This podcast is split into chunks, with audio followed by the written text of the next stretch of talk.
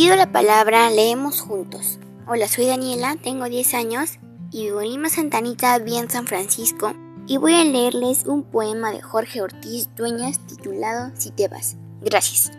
Señorita, si te vas, ¿qué será de las mañanas del invierno humedecido y llovizna sin mojar tu carita de bondad?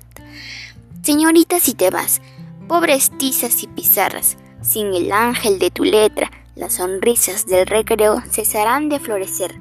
Señorita, si te vas, arbolitos que sembraste a crecer se negarán y los días de alegría por su ausencia brillarán.